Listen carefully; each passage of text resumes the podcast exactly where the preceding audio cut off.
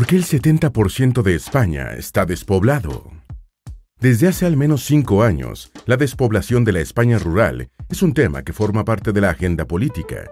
Con mayor o menor intensidad, la reducción del número de habitantes también trae consecuencias sobre otras zonas del país. Se estima que al menos el 70% del territorio del país está despoblado. España cuenta con una superficie territorial de 505.990 kilómetros cuadrados. De esa extensión, hace algunos años se estimó que al menos 4.000 municipios estaban vaciando. La principal explicación a este fenómeno radica en que las generaciones más jóvenes se desplazan hacia otras localidades en busca de mejores oportunidades de vida. Este desplazamiento es por trabajo o estudio y la mala imagen sobre la vida en áreas rurales, pero existen otras razones históricas y geográficas que te contaremos a continuación.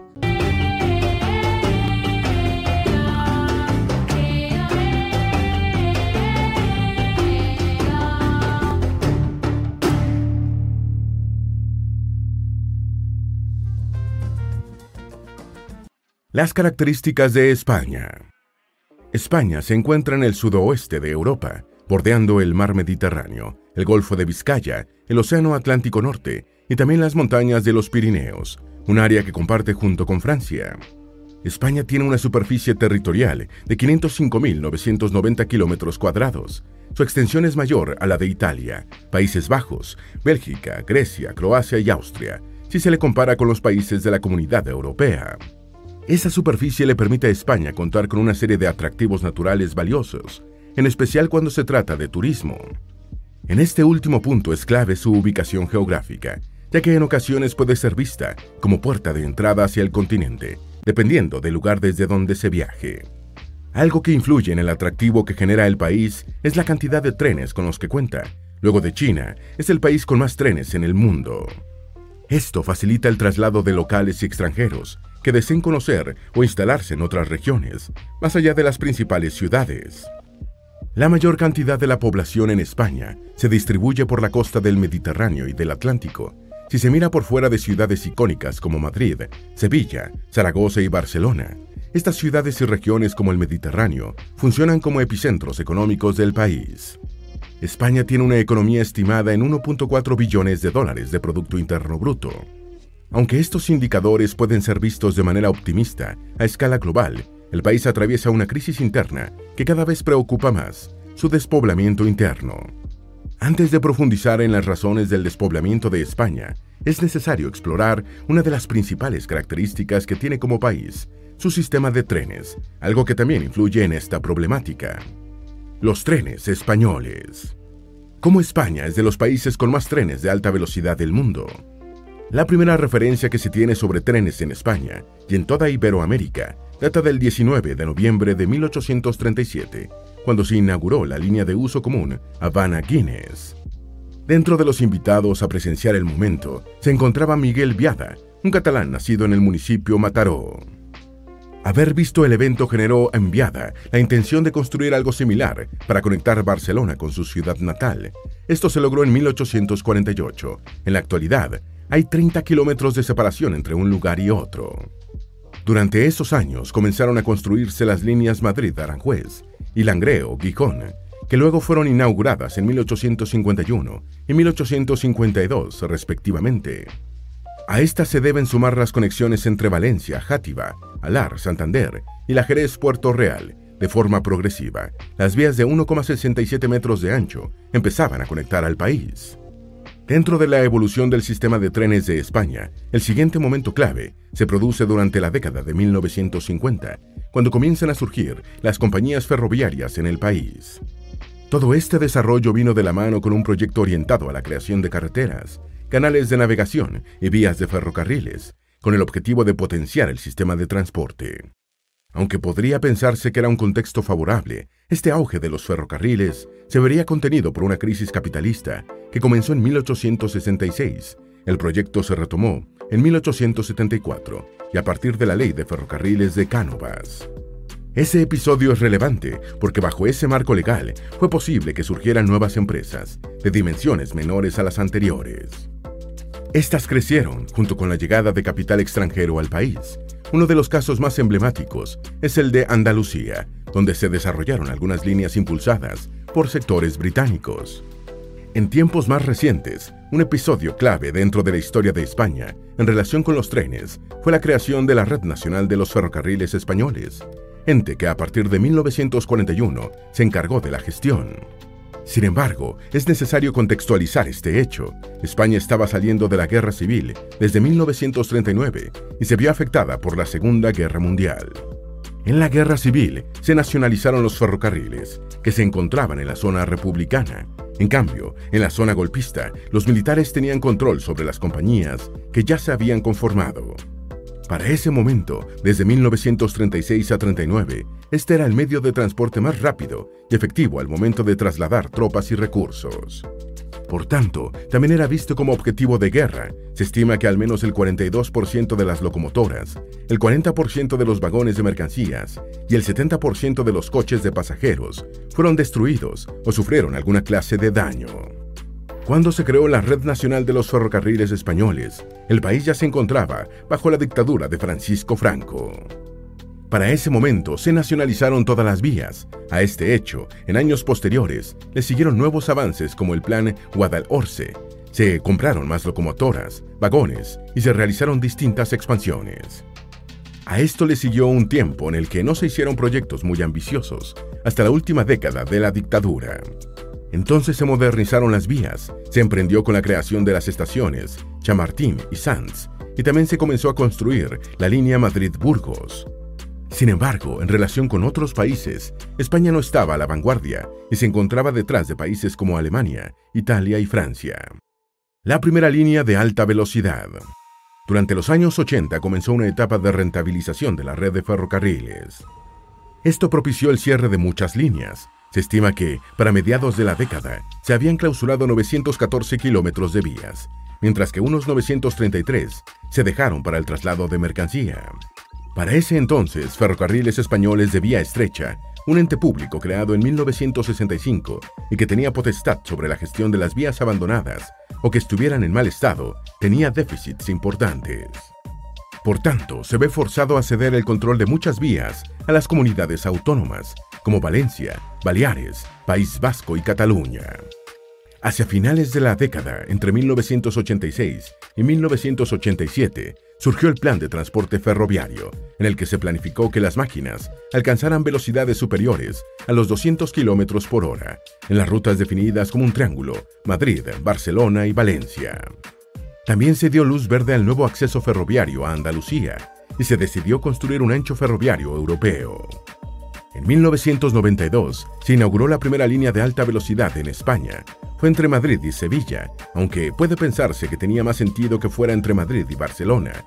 Los principales ejes económicos para el momento no fue así. El presidente del gobierno español era Felipe González, quien creció en Sevilla. Este es uno de los hechos que se asocian como justificación a la decisión. Luego de esto, hacia finales de la década de los 90, España ya contaba con redes de trenes próximas a las principales ciudades. Madrid, Barcelona, Bilbao, Valencia y Málaga, entre otras, que comenzaban a tener mejor conectividad a través de las vías ferroviarias. Parte de todo este proceso comenzó de manera formal el 21 de abril de 1992, cuando empezó a circular entre Madrid y Sevilla el primer tren de alta velocidad española y administrado por la empresa estatal Red Nacional de los Ferrocarriles Españoles. ¿Qué propició semejante desarrollo? Desde 1961 hasta 1973, el Producto Interno Bruto de España creció un 7% anual. Antes de 1961, la economía del país sufrió a consecuencia de la Guerra Civil, la Segunda Guerra Mundial y por la falta de apertura a capitales extranjeros. Sin fuentes externas, los pocos dólares que había se usaban para importaciones consideradas esenciales. Este contexto comenzó a cambiar a partir de 1959, cuando se presentó y comenzó a trabajar a partir del Plan de Estabilización Económica. El país que estaba cerrado a capitales externos comenzó a abrirse a ellos, junto con el financiamiento de otras organizaciones. Estas fueron el Fondo Monetario Internacional y la Organización para la Cooperación y el Desarrollo Económicos, empezó a transformarse una parte del país. Un reportaje publicado por La Vanguardia dice que este programa de medidas consistió en un programa que contenía un plan de liberalización, uno de acción monetaria, y otro de austeridad fiscal y de costes. Se establecía la convertibilidad de la peseta, a la vez que se devaluaba de 42 a 60 unidades por dólar. Se elevaban los tipos de interés y se restringían los créditos. Se secaban los salarios para frenar la inflación. Se prohibía la pignoración automática de la deuda pública en el Banco de España. Se subieron los impuestos, se recortaba el gasto público y se creaba el subsidio de paro. Se liberalizaba la entrada de inversión y se abrían los sectores productivos a la competencia y al comercio internacional y se establecía la libertad de fijación de precios. Estas medidas fueron acompañadas con una inyección económica. Se aportaron a España 554 millones de dólares.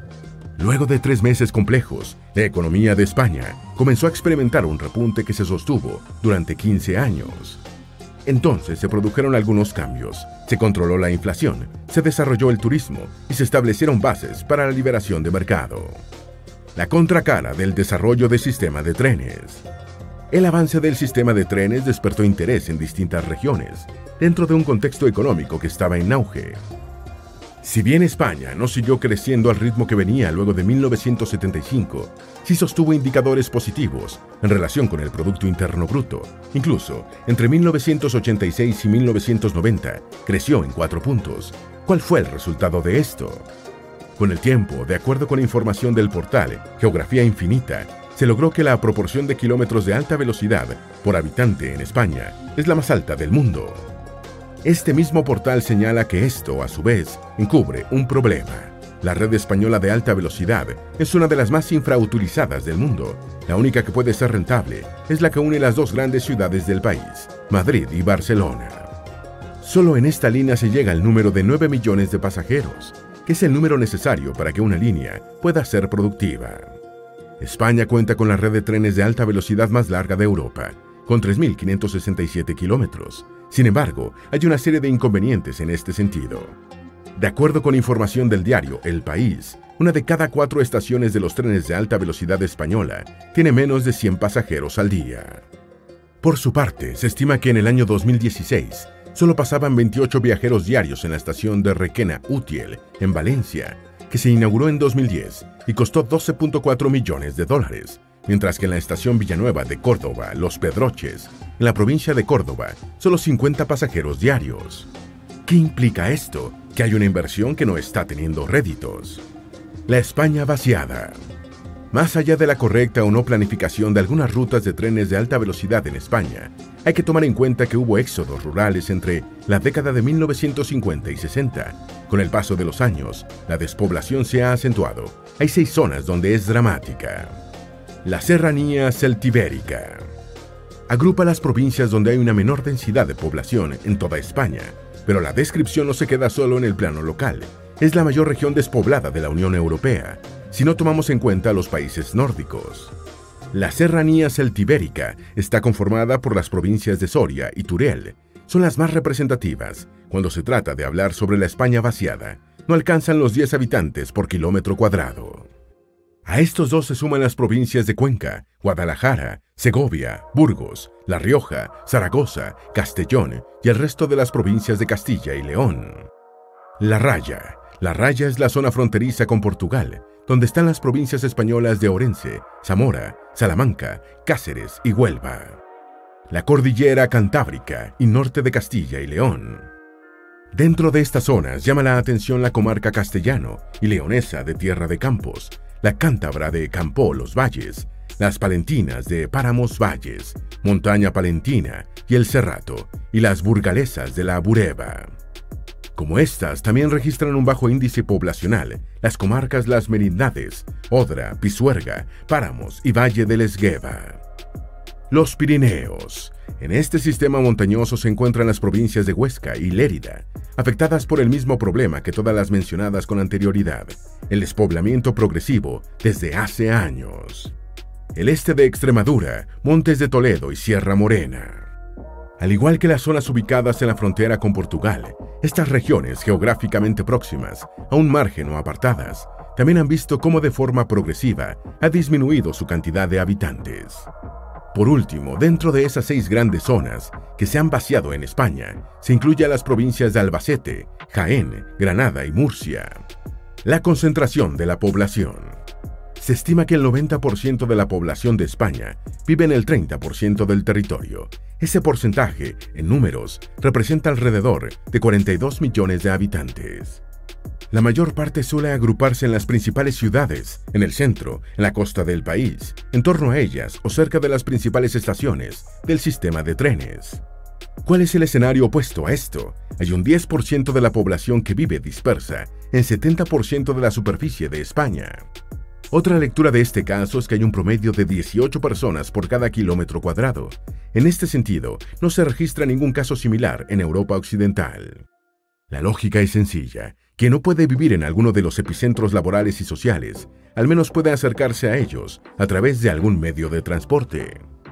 La situación en cuanto a paisaje y geografía genera un contraste notorio. Mientras hay zonas en las que abundan los edificios, las casas, la urbanidad, hay otras, la mayor parte del país, donde hay extensas áreas vacías. Uno de los casos más dramáticos se encuentra en la serranía celtibérica. Esta zona tiene un tamaño similar al de Irlanda. Sin embargo, mientras en Irlanda hay una población estimada en alrededor de 5 millones, la serranía celtibérica tiene alrededor de 500.000 habitantes. Solo en cuatro de las localidades que conforman esa región hay más de 20.000 personas. ¿Qué representa esto en promedio? Que hay 9 personas por cada kilómetro cuadrado.